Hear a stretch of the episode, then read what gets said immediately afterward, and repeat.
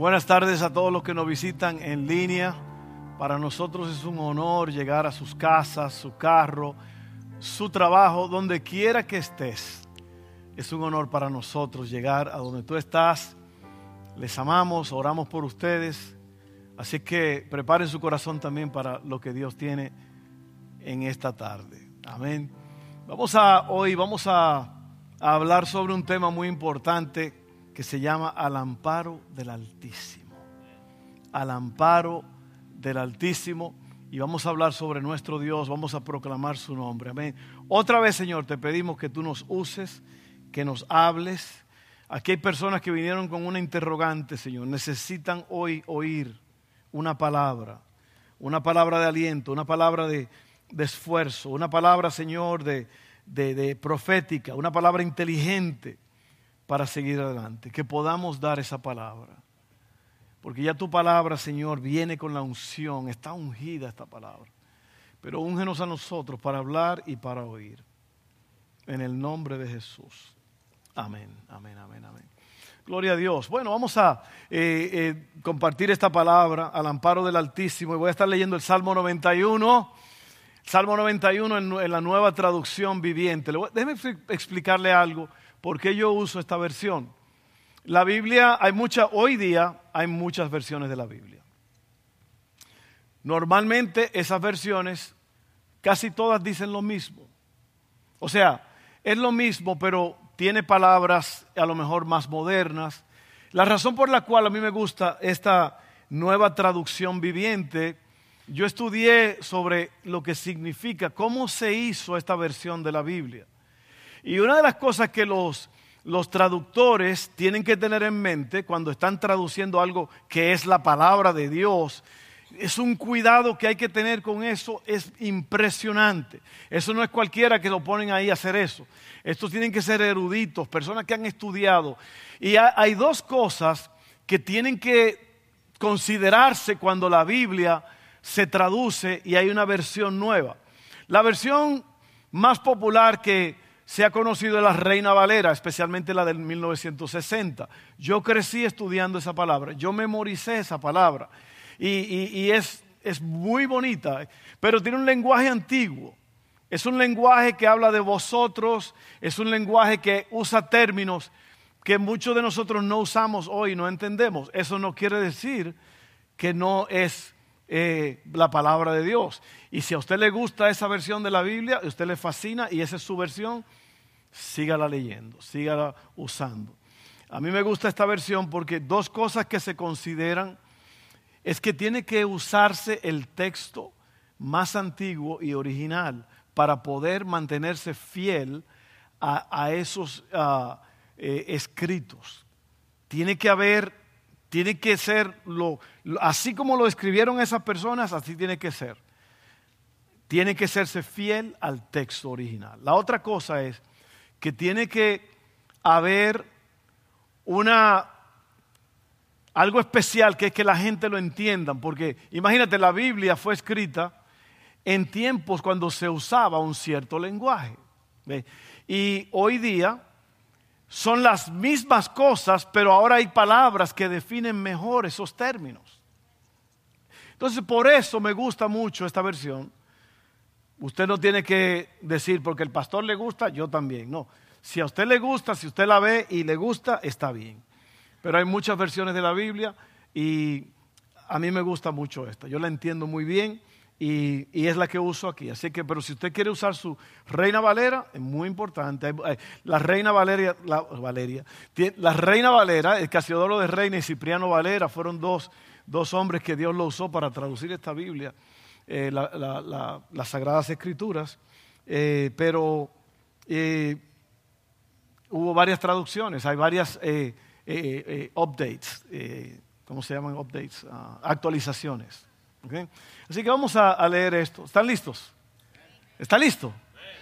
Yo sé que Dios te va a hablar hoy. Solamente abre tus oídos, tu corazón. Salmo 91, nueva traducción viviente, dice así, los que viven al amparo del Altísimo encontrarán descanso a la sombra del Todopoderoso. ¿Qué palabras? Declaro lo siguiente acerca del Señor. Solo Él es mi refugio, mi lugar seguro. Él es mi Dios y en Él confío. ¿Sabe quién escribió este salmo? No. Lo escribió Moisés. Yo siempre pensé que fue David. Pero se le atribuye a Moisés este salmo. Y me sorprendió mucho eso. Que Moisés, bueno, te voy a hablar de Moisés en un momento. Te rescatará, verso 3, de toda trampa y te protegerá de enfermedades mortales. Ve poniendo atención a cada palabra porque eh, de eso se trata, de que tú vayas oyendo todo. Con sus plumas te cubrirá y con sus alas te dará refugio. Sus fieles promesas son tu armadura y tu protección. No tengas miedo de los terrores de la noche, ni de la flecha que se lance en el día. No temas a la enfermedad que acecha en la oscuridad, ni a la catástrofe que estalla al mediodía. Aunque caigan mil a tu lado, aunque mueran diez mil a tu alrededor, esos males no te tocarán. Simplemente abre tus ojos y mira cómo los perversos reciben su merecido. Si haces al Señor tu refugio y al Altísimo tu resguardo, ningún mal te conquistará. Ninguna plaga se acercará a tu hogar, pues Él, el Altísimo, Él ordenará a sus ángeles que te protejan por donde vayas. Vayas, te sostendrán con sus manos para que ni siquiera te lastimes el pie con una piedra. Pisotearás leones y cobras. Aplastarás feroces leones y serpientes bajo tus pies. El Señor dice, rescataré a los que me aman, protegeré a los que confían en mi nombre. Cuando me llamen yo les responderé, estaré con ellos en medio de las dificultades los rescataré y los honraré, los recompensaré con una larga vida y les daré mi salvación. Eso es impresionante lo que dice este salmo. Ahora tú y yo sabemos que a este se le ha llamado a través del tiempo el salmo de los miedosos. El salmo de los miedosos, cuando la gente tiene miedo, abren la Biblia ahí, si hay una tormenta, si hay algo, tienen el libro sagrado abierto ahí en el Salmo 91 como que, como que esa es la promesa de Dios y, y voy a recibir protección. Y eso está bien, está bien, e, es una buena terapia. Pero en realidad, este salmo debería ser nuestro estilo de vida diario. Porque lo que dice este salmo es el resultado de una vida que pone a Dios primero. Te lo voy a explicar. Este salmo habla de la grandeza de Dios y a la misma vez resalta lo vulnerables que somos sin Él. Ahora mira, hay, me gusta mucho cómo la, y yo creo que eso es parte de estudiar la palabra de Dios, es que tú puedes eh, ver los detalles y saborearlos, porque la, palabra de Dios es viva y eficaz y penetra hasta lo profundo, discierne los pensamientos. La palabra de Dios es lo más grande que tú puedes tener aquí en la tierra.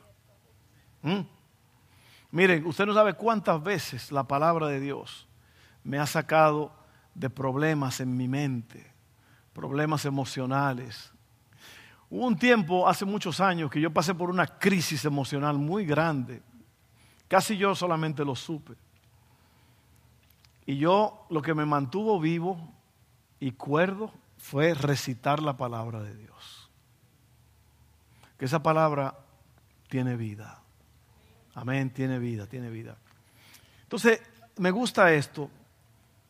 Los que viven al amparo del Altísimo. Fíjate qué cosa más tremenda. ¿Cómo puede uno estar al amparo del Altísimo? ¿Cómo puede uno vivir al amparo del Altísimo? Porque los que viven al amparo del Altísimo descansan bajo la sombra del Todopoderoso. Y, y, si tú te fijas en estas palabras, el Altísimo, el Altísimo quiere decir que no hay más nadie que le sobrepase a Él o que le pase. Amén. No hay nadie como Él, no hay nadie que se compare, no hay nada, no hay nada, no hay nada, nada, nada, nada. Y luego usa la palabra el Todopoderoso, el que todo lo puede. Ahora mira esto, lo importante aquí es para tú poder vivir bajo la sombra del, del Todopoderoso, del Altísimo, tiene que haber intimidad con Él. Ahí es donde se encuentra. Es en la intimidad con Dios. Hay una clase que yo enseño a los matrimonios, siete clases antes de casarse. Y una de esas clases habla sobre los tres lados del amor, que el amor es como un triángulo y en ese triángulo hay tres lados. Y esos tres lados, esas tres cosas son las que complementan el amor, que son pasión, intimidad y compromiso. Pasión, la pasión es un deseo fuerte. Eh, en el matrimonio el deseo fuerte de estar con esa persona, el toque físico, el abrazo, el beso, la pasión de estar ahí. Se necesita eso. Luego está el compromiso. El compromiso es que hasta que la muerte nos separe, yo me voy a quedar. Hay gente que siempre habla de que no, si tú sigues así, yo me voy. No, divorcio. Y hasta tienen el número del abogado listo ya. Y el amor no es de los que se rajan. El amor es firme. Así que tiene pasión, tiene compromiso y tiene otro componente que se llama intimidad. La intimidad no es dormir en lo oscuro. Mucha gente dice, no, ya tuvimos intimidad. Intimidad no es sexo. No se equivoque. La intimidad no es sexo, no es dormir en lo oscuro. Un amigo mío puertorriqueño me decía que el día que se iba a casar, el tío le dijo, te quieres casar para dormir en lo oscuro, ¿verdad? Eh, no, no, no, no. Intimidad es conocimiento mutuo. Intimidad es que yo te conozco y tú me conoces. Intimidad es sentarse a comer. Intimidad es ir al parque, caminar, sentarse, hablar, tomarse de la mano, hablar e intercambiar ideas, hablar de, la niñez. Así como uno conoce a la esposa y la esposa conoce al esposo porque hablan. Imagínate que después, ah, caray, yo no sabía esa parte tuya. Uy, yo no sabía ese lado oscuro tuyo. Yo no sabía que tú hacías eso. Bueno, eso no es necesario cuando las personas pasan tiempo juntos. Yo le quiero decir a ustedes, matrimonio, que pasen tiempo juntos. Hablen. Cuando el hombre llega del trabajo, yo sé que a lo mejor es cansón y todo, la esposa estaba en la casa, a lo mejor la esposa quiere hablar, siéntate y habla con ella, porque ella quiere oír. ¿Qué pasó? ¿Cómo te fue? Eso es intimidad. Y en las cosas de Dios, intimidad es pasar tiempo a solas con Dios, fuera de la bulla, fuera del correr, fuera de esto y de aquello, sentarse y hablar con Dios. Y tú necesitas eso.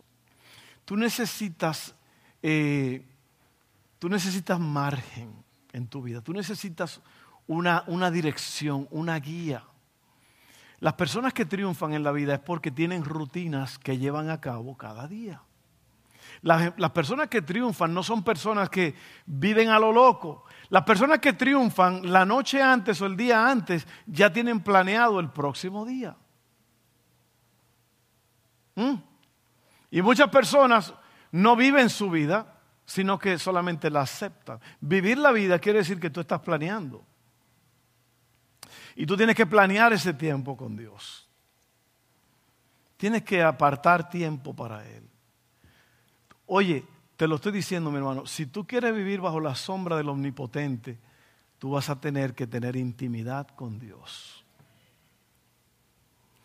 Porque es en la intimidad que tú conoces los pensamientos de Dios. Es en la intimidad que Dios te revela quién Él es. No voy a decir que Dios te conoce porque Dios te conoce. Tú, eres como un rayo X. Rayo X es una radiografía, ¿lo han visto? El hombre fue al doctor y le dijo, le tuvieron que hacer radiografía porque tenía un problema adentro y el doctor le estaba enseñando, le enseñó así todo el esqueleto en la luz. Y le dijo, mira, este es el problema contigo. Y dijo, con razón me estoy muriendo si tengo la muerte adentro. el esqueleto. Tengo la muerte adentro, con razón me estoy muriendo. Pero Dios te ve así como, como un rayo X. Dios, Dios sabe todo. Dios sabe todo. Tú has visto cuando le hacen una autopsia a la persona cuando muere, ¿no?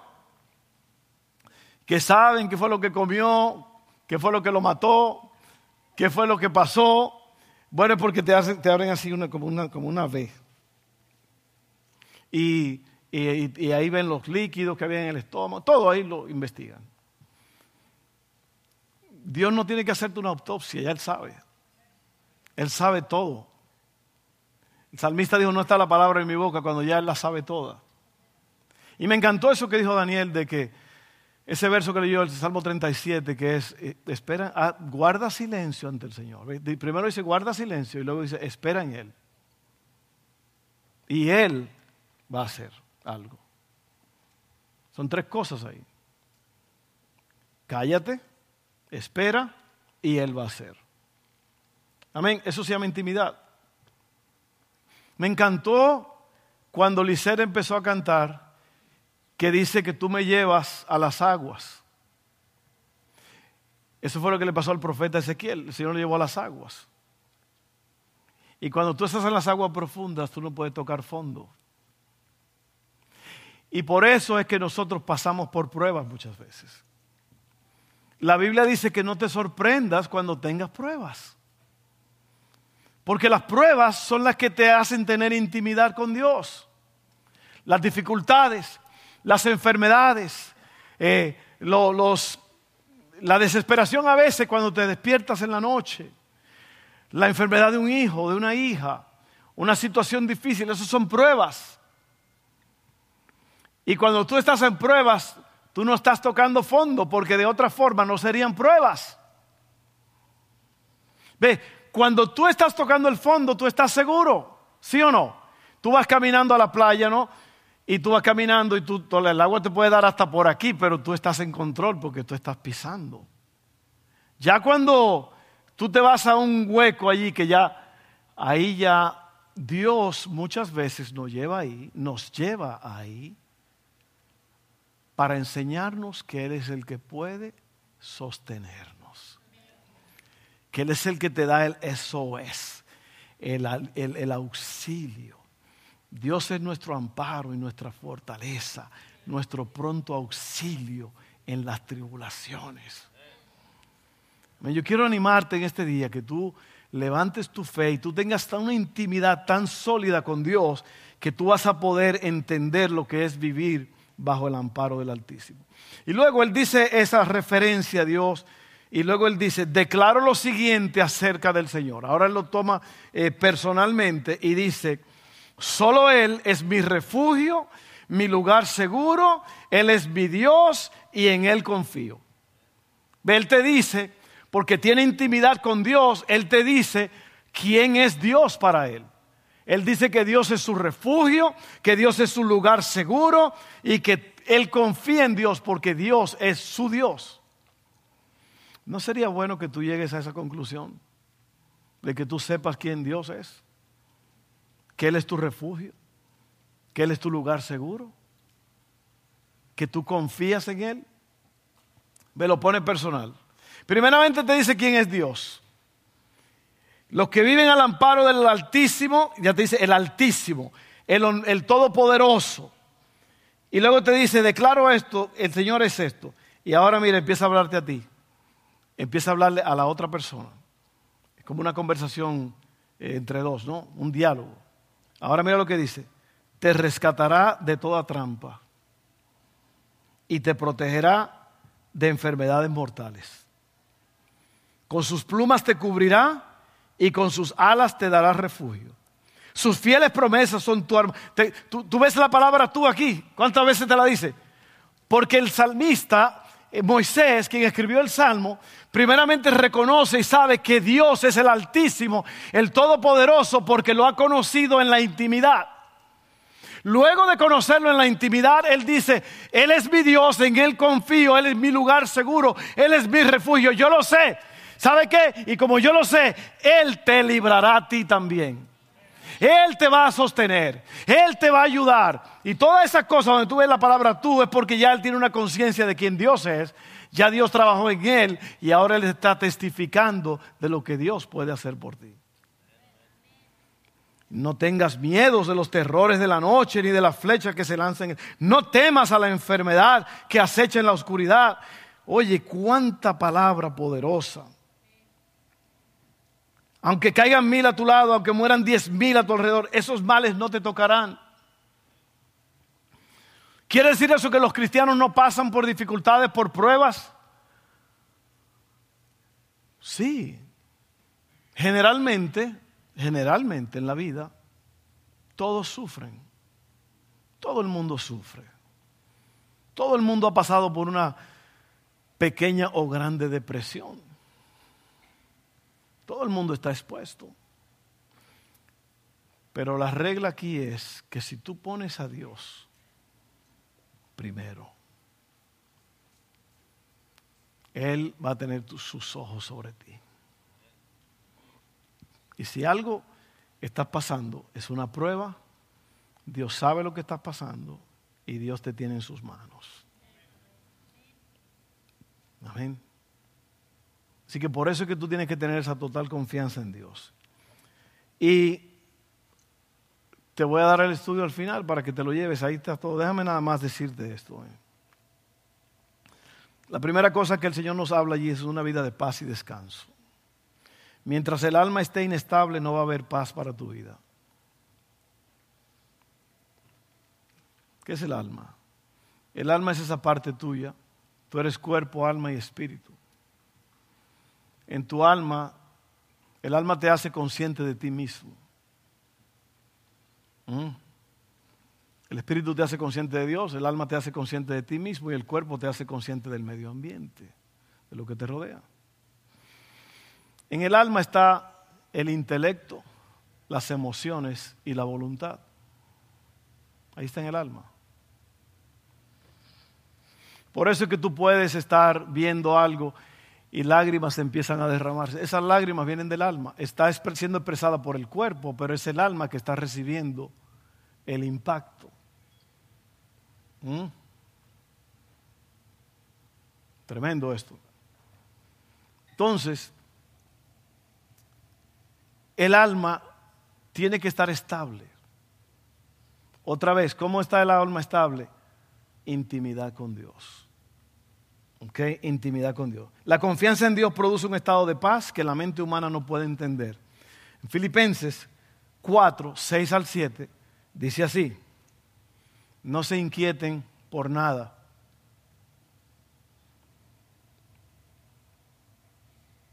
Más bien,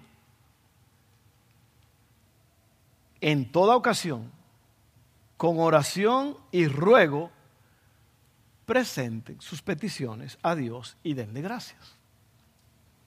Y la paz de Dios, que sobrepasa todo entendimiento, cuidará sus corazones y sus pensamientos en Cristo Jesús. Yo espero que estés recibiendo esto, porque aquí, aquí es donde está el entendimiento, la cercanía de conocer a Dios. Aquí está. ¿Por qué? Porque te estoy hablando de la inestabilidad del alma. El alma tiene que estar estable. Tú tienes que estar en control de tus emociones, de tus sentimientos. Y cuando uno, cuando pasa algo, por ejemplo la pandemia, la pandemia mató menos personas que el temor. ¿Lo sabía usted? La pandemia no era el problema, el problema era el miedo. El miedo a morirme. Y voy a Costco y compro una fruta enfermo, me voy a morir.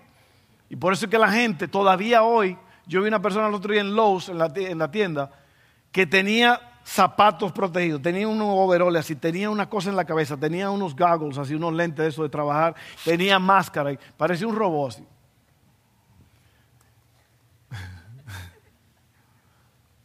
Y yo veo mucha gente, van solos en el carro, solos y tienen la máscara puesta. Yo no me estoy burlando, pero eso es miedo. El miedo que me voy a morir. Sin embargo, mira esta terapia, mira esta terapia poderosa. Oye bien, oye bien lo que dice aquí. No te inquietes por nada, más bien en toda ocasión con oración. Y, y, me gusta eso cuando la Biblia te dice que no hagas esto, pero haz esto. No te inquietes, pero Órale a Dios, presenta tus peticiones y dale gracias. ¿Sabe lo que hace cuando tú le das gracias? Es que ya lo tienes por hecho, ya tú sabes que Dios contestó, que ya Dios sabe lo que va a hacer.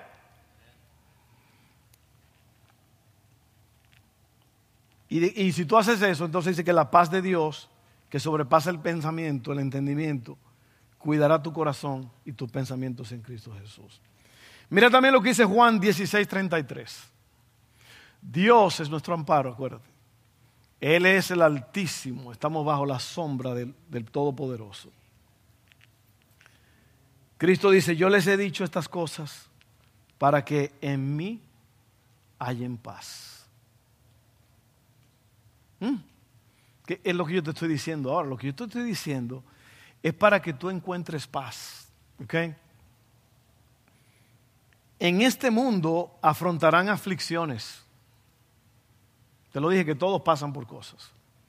Pero anímense, yo he vencido al mundo. Número dos. Número uno fue una vida de paz y descanso. Es lo que ofrece el Señor aquí. Número dos, solo Dios tiene el poder para librarnos. Solo Dios. Estos versos hablan de cosas que vienen inesperadamente o por trampa del enemigo pero Dios tiene el mejor radar del mundo y te librará de las acechanzas del enemigo. ¿Mm? Tres, la verdad de Dios es nuestro escudo. La verdad de Dios no se basa en el razonamiento, pero en la fe. Proverbios 3:5 dice, confía en el Señor de todo corazón y no en tu propia inteligencia. ¿Ves? Yo voy a estar seguro porque yo tengo una casa fuerte en este huracán que viene. No, yo voy a estar seguro porque Dios ha puesto ángeles a mi alrededor. Esa es la forma de verlo. ¿Ves? Porque mira, las cosas más fuertes se deshacen. El Titanic, en su tiempo el más grande del mundo, cuando lo hicieron, los creadores dijeron, ni Dios puede hundir este barco y se fue a pique. Hasta el día de hoy se recuerda ese barco. La verdad de Dios es nuestro escudo. Y por último, lo que el Señor ofrece aquí es años de vida, gozo y salvación para ti. Estos son los resultados y las bendiciones de poner a Dios primero. Ahí está. Acuérdate, la palabra clave hoy es intimidad con Dios. Si no la tienes, vas a vivir agobiado, vas a vivir abrumado. Y yo no digo que no hay momentos que uno está asustado. Va a haber momentos difíciles. Va a haber momentos de salir corriendo. Yo recuerdo cuando este chamacón aquí tenía un año. Tenía un año. Y le dio como una una enfermedad, no sé, como una gripe fuerte así que le dio. Estaba muy enfermo, el flu, no sé. Y tenía la fiebre muy alta. Y yo recuerdo que él estaba jugando con un carrito así en una mesita que había de esa de centro. Y él estaba jugando con el carrito. Y yo estaba sentado, creo que viendo televisión, y él estaba enfrente de mí dando. Y de repente hizo así. Y se desplomó. El corredero Mire, yo estaba tan nervioso que yo no podía, eso fue hace 29 años, 28, ya dije la edad de él, no te enojes. Yo no creo que todavía habían los que usted abría el carro así. Había que meter la llave. Mire, yo no podía ni meter la llave en el huequito de, la tembladera que yo tenía. llega un momento así. Llega un momento de temor, de, temblorina. Amén. Hay veces que el corazón te late y parece como, hace ruido como una lata en un cangrejo. Un cangrejo entre una lata. un cangrejo entre una lata. Las piernitas tienen fellowship, tienen armonía entre ellas, chocándose una con la otra. Hay momentos de, dolor, hay momentos de corredera, hay momentos. Pero lo que yo te digo es que llega un momento en que Dios te va a decir, hey, hey, hey, hey. Tú estás, en, tú estás en el mar y no estás tocando fondo. Y tú dices, ay, me voy a ahogar. Y de repente Dios viene allí y te dice, hey, pues, yo estoy aquí tranquilo. Yo te sostengo. Yo soy tu Dios. Yo estoy contigo. Y esa es la confianza del creyente, del que tiene intimidad con Dios, que lo conoce y sabe lo que Dios va a hacer. ¿Tú te das cuenta, mi hermano? Que tú sabes que Dios va a hacer algo. Tú tienes esa plena confianza que es que, es que, hermano, Dios no puede negarse a sí mismo, Dios no puede dejarte, Dios no puede abandonarte, no puede, no es su naturaleza. Una vez que tú estás en comunión con Él, una vez que tú estás en intimidad con Él, Dios está contigo. Y lo único que te puede traicionar es tu propia mente. Por eso Cristo dijo, le dejo un regalo, paz en la mente y en el corazón.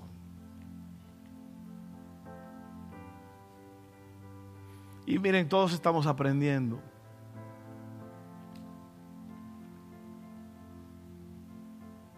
Una información del doctor no es el final. Eso no es el final. Hay otro reporte. El reporte del doctor, y verá, hay otro reporte. Hay un reporte que se encuentra en Isaías 53 que dice, ciertamente llevó él nuestras enfermedades y dolencias y por su llaga hemos sido curados. ¿Tú lo crees? Si tú crees eso, tú le vas a decir, Señor, en la intimidad con Dios. Porque tienes que tener intimidad con Dios. El Señor no es un bombero que viene nada más cuando tú lo necesitas. Al Señor hay que amarlo siempre, hay que estarlo, llevarlo pendiente en el corazón verdaderamente. Todo el tiempo. Por eso la Biblia dice allí en Efesios 5, eh, orando en todo tiempo. No dice de vez en cuando, orando en todo tiempo. Vamos a orar. Padre, gracias por esta tarde. Gracias por tu palabra. Gracias porque podemos tener intimidad contigo y conocerte como el Altísimo, el Todopoderoso. Mi Dios, mi refugio, en Él confiaré mi lugar seguro. Tú eres la roca incomovible, Señor. Ayúdame a entender esto, Señor. Yo pido que ahora mismo cada uno de nosotros aprenda a intimar contigo, a conocerte en el lugar secreto. En el nombre de Jesús. Amén. Esa es la palabra de Dios para ti hoy. Anímate. Tú sales ganando. más todavía la Biblia dice, sea que muramos o sea que vivamos, somos del Señor. Así que todo está bien, mi hermano.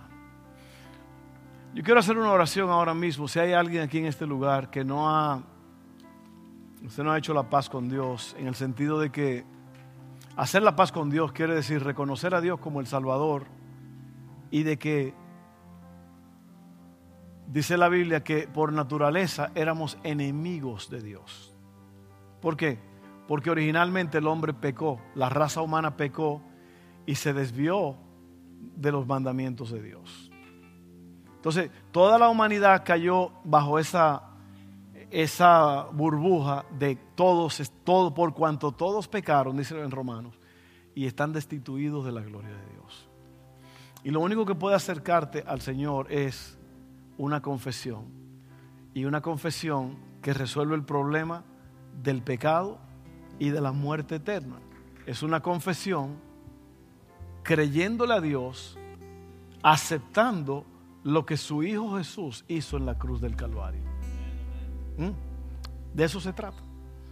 Y si tú crees eso, en Romanos 10 te dice, si tú crees con tu corazón, si tú confiesas con tu boca que Jesucristo es el Señor y que Dios le levantó de los muertos, serás salvo.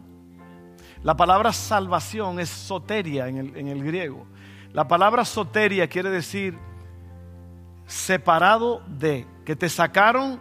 Es como imagínate que hay un, hay un mar, hay un mar muy grande, y en ese mar todo el mundo se está ahogando, toda la gente se está ahogando, y hay un barco grande que tiene lugar para salvarlo a todos.